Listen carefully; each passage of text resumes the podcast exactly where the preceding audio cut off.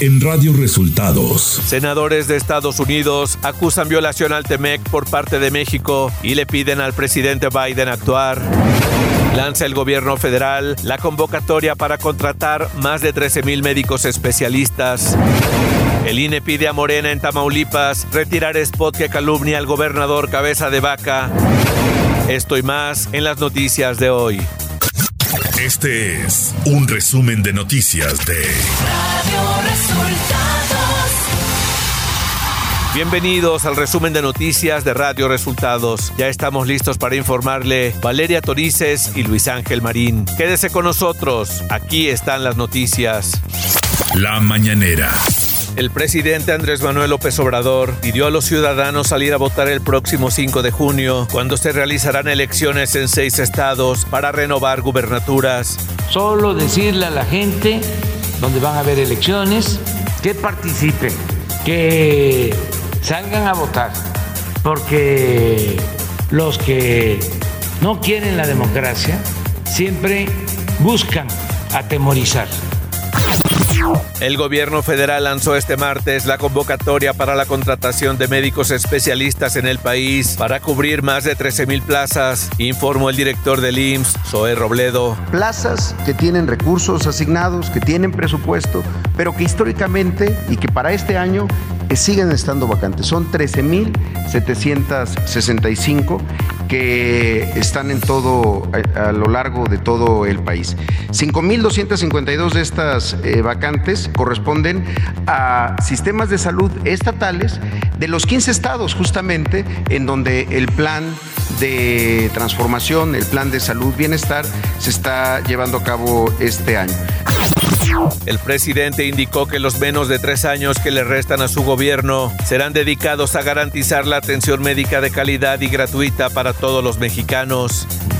Nos vamos a dedicar durante el tiempo que falta del gobierno que represento a dejar un buen sistema de salud integral, completo y gratuito la COFEPRIS, Comisión Federal para la Protección contra Riesgos Sanitarios, ha cerrado 78 clínicas quirúrgicas clandestinas desde febrero a la fecha. COFEPRIS ha desplegado una serie de acciones muy importantes, acciones que consideramos contundentes, que han reflejado en 316 operativos de vigilancia sanitaria, 78 establecimientos ya clausurados, en toda la historia de Cofepris se habían calculado solamente 15 establecimientos y de tan solo a febrero a la fecha hemos podido eh, cerrar 78 establecimientos en virtud del alto riesgo que significa para eh, la salud humana de nuestra población. Y ante la baja en el número de casos, el informe de COVID-19 pasará de ser semanal a darse cada 15 días, anunció el presidente López Obrador. Vamos eh, desplazando en la información la situación de la pandemia porque afortunadamente las cosas han mejorado mucho y se va a seguir informando, pero cada 15 días. Radio Resultados Nacional. Una decena de senadores republicanos y demócratas de Estados Unidos enviaron una misiva dirigida al presidente Joe Biden en la que externaron su preocupación por lo que llamaron una retórica antiempresarial del presidente Andrés Manuel López Obrador. Los legisladores señalaron que el gobierno de México ha llevado a cabo una serie de ataques y violaciones al tratado comercial entre México, Estados Unidos y Canadá, por lo que le piden al mandatario actuar en consecuencia. G. Thomas Hill, director ejecutivo de la empresa estadounidense Vulcan Materials Company, señalada por el gobierno de México de provocar graves daños al medio ambiente en Quintana Roo, se reunió este mediodía en privado con el presidente Andrés Manuel López Obrador en Palacio Nacional. En el encuentro estuvieron también presentes los embajadores de Estados Unidos en México, Ken Salazar, y el de nuestro país en Washington, Esteban Moctezuma, a quien el presidente López Obrador ha encargado negociar en torno al caso de esta compañía, de la que es filial Calizas Industriales del Carmen, Calica. El coordinador de Morena en la Cámara de Diputados, Ignacio Mier, acusó que el ex titular de la Unidad de Inteligencia Financiera, Santiago Nieto Castillo, se prestó para actos vandálicos de persecución y vendetta en su contra. Esto debido a que la semana pasada se ventiló una supuesta investigación de la Unidad de Inteligencia Financiera que vincularía a Mier con presunto lavado de dinero, operaciones con recursos de procedencia ilícita y defraudación fiscal. Durante la sesión de trabajo de la Comisión de Salud, el secretario de la Comisión de Salud en la Cámara de Diputados, el purista Javier González Sirión, advirtió que la contratación de los 500 médicos cubanos que plantea el presidente López Obrador costará cinco veces más que el personal médico mexicano, es decir, 600 millones de pesos anuales. El subsecretario de Salud, Hugo López Gatel, quien encabeza la delegación de México en la 75 Asamblea de la OMS, culpó al neoliberalismo de los problemas más acuciantes de salud que aquejan al mundo, incluyendo la pandemia de COVID-19. Economía. De acuerdo con datos del INEGI, el índice nacional de precios al consumidor desaceleró y registró una variación anual de 7.58% en la primera quincena de mayo. Es el nivel más bajo desde la primera quincena del pasado marzo, cuando se ubicó en 7.29%. Además, presentó su segunda quincena consecutiva con decrementos. Clima. Para hoy se pronostica la aproximación de un nuevo sistema frontal a la frontera norte de México en interacción con una línea seca al norte de Coahuila, con un canal de baja presión que se establecerá sobre el norte y centro del territorio nacional, con la corriente en chorro polar y con inestabilidad en niveles altos de la atmósfera, ocasionarán lluvias y chubascos en el noroeste y oriente de la República Mexicana, siendo puntuales fuertes en el centro del país, incluyendo al Valle de México. Las lluvias mencionadas estarán acompañadas de descargas eléctricas y fuertes rachas de viento, además de posible formación de torbellinos en Coahuila, Nuevo León y Tamaulipas. Finalmente, continuará el ambiente vespertino cálido a caluroso en gran parte del territorio nacional, con temperaturas máximas muy calurosas por arriba de los 40 grados centígrados en zonas de Nuevo León, Tamaulipas, San Luis Potosí, Veracruz, Tabasco, Oaxaca, Guerrero y Michoacán.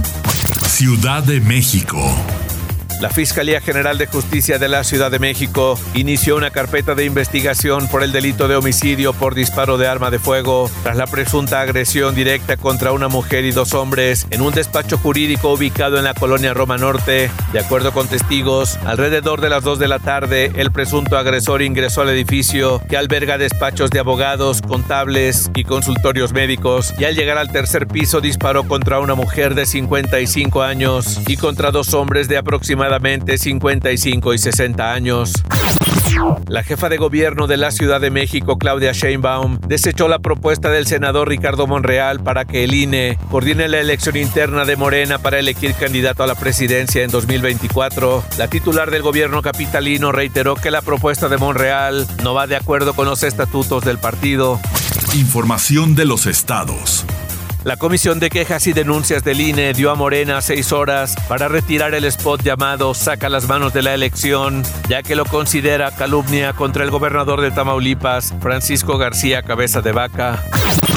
Usuarios de redes sociales denunciaron este lunes el asalto masivo a automovilistas en el kilómetro 27 del libramiento noreste en Santa Rosa, Jauregui, Querétaro. De acuerdo con las víctimas, un grupo de jóvenes asaltó a mano armada más de 300 vehículos que se encontraban detenidos en el libramiento noreste. Dos de los automovilistas se resistieron al asalto y fueron baleados por los delincuentes. La noche de este lunes en Celaya, Guanajuato, se registró el ataque a un hotel y dos bares en la colonia Valle Hermoso, dejando como saldo al menos 10 personas muertas. Los hechos ocurrieron alrededor de las 10 de la noche de lunes, cuando un comando armado llegó y abrió fuego contra los establecimientos. El gobierno de Veracruz dio a conocer que la calificadora Moody's le otorgó al Estado la calificación crediticia a menos como indicador de una perspectiva estable. En el reporte de este año, la empresa Moody's destaca que a pesar de la contingencia sanitaria, el Estado de Veracruz tuvo balances efectivos al asegurar la recaudación y en 2021 tener ingresos extraordinarios relacionados con créditos fiscales.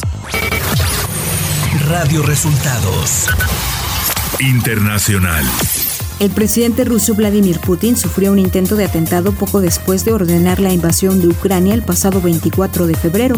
Aseguró Kirilo Bundanov, jefe de la Dirección General de Inteligencia del Ministerio Ucraniano de Defensa. Hubo un intento de asesinar a Vladimir Putin, incluso se dice que fue atacado no hace mucho tiempo, precisó Bundanov en una entrevista que publica este martes el medio ucraniano Ukrainska Pravda.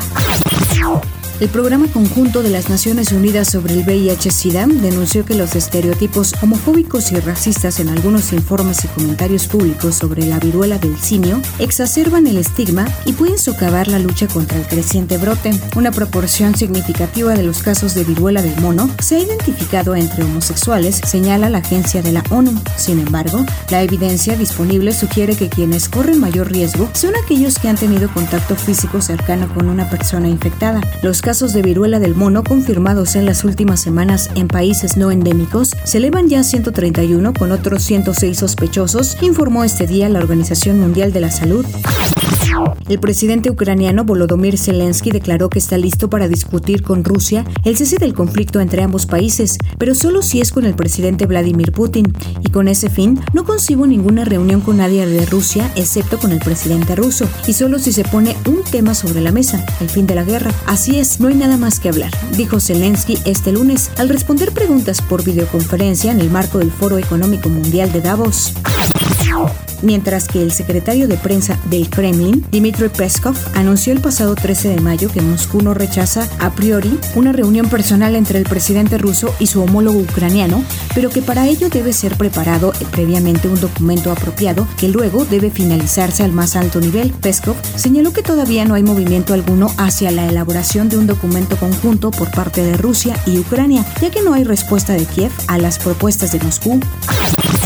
Los líderes del Quad, la alianza conformada por Japón, Estados Unidos, Australia e India, en materia de defensa se reúnen en Tokio este martes para reafirmar su compromiso con el statu quo en el Indo-Pacífico en el contexto de la guerra en Ucrania. La reunión segunda presencial de los mandatarios es la primera que organiza Japón, muy crítico frente al incremento de las actividades militares de China en la región, al desarrollo armamentístico de Corea del Norte y a una disputa territorial con Rusia en torno a las Islas Kuriles. Tecnología. A partir de este jueves, TikTok abrirá la versión beta de un servicio de suscripción que permite a los creadores de videos obtener ingresos de las donaciones directas de sus fanáticos, tal como ocurre en plataformas como Twitch. El empresario Elon Musk ha pedido un descuento en su puja por adquirir Twitter, igual al porcentaje de usuarios que son bots de spam. El multimillonario había dicho recientemente que la adquisición estaba temporalmente en suspenso, ya que quería confirmar las propias cifras de la empresa de que las cuentas no operadas por humanos reales representaban menos del 5% de los usuarios. Espectáculos. Lucía Méndez, la cantante y actriz que comenzó su carrera en la década de los 70, recibió el Premio a la Excelencia por 50 años de trayectoria, evento que fue celebrado en Los Ángeles. La cantante de éxitos como Corazón de Piedra y Culpable o Inocente manifestó la alegría y entusiasmo tras celebrar medio siglo del trabajo artístico, esfuerzo que fue reconocido por el Museo del Grammy y la organización Unidos por la Música. El documental de los Tigres del Norte, Historias que contar, llegará a la plataforma Prime Video el próximo viernes 17 de junio. A través de esta producción que cuenta con la dirección de Carlos Pérez Osorio, el grupo abre sus puertas para mostrar una mirada íntima y nunca antes vista de este icónico grupo, mostrando el surgimiento de la banda desde sus humildes comienzos, su viaje como inmigrantes en California y su increíble ascenso hasta convertirse en uno de los grupos de música regional mexicana más importantes de México y Estados Unidos. Deportes. El equipo Chivas Femenil conquistó su segundo título de la Liga MX Femenil del Clausura 2022 al vencer 4-3 en el global a las Tuzas de Pachuca, aunque en el partido de vuelta perdieron por la diferencia mínima, pero aún así hubo fiesta en el estadio Akron. Miquel Arriola, presidente de la Liga MX, dio a conocer las fechas en las que se disputará el torneo Apertura 2022, justo antes del Mundial de Qatar, por lo que el calendario se ajustará para apoyar a la selección nacional, jugadores y cuerpo técnico, y así tengan más tiempo de prepararse de cara al Mundial de Qatar 2022. El Apertura 2022 dará inicio el 1 de julio y finalizará el 30 de octubre y se jugará sin interrupciones. Y hasta aquí las noticias en el resumen de Radio Resultados. Hemos informado para ustedes Valeria Torices y Luis Ángel Marín.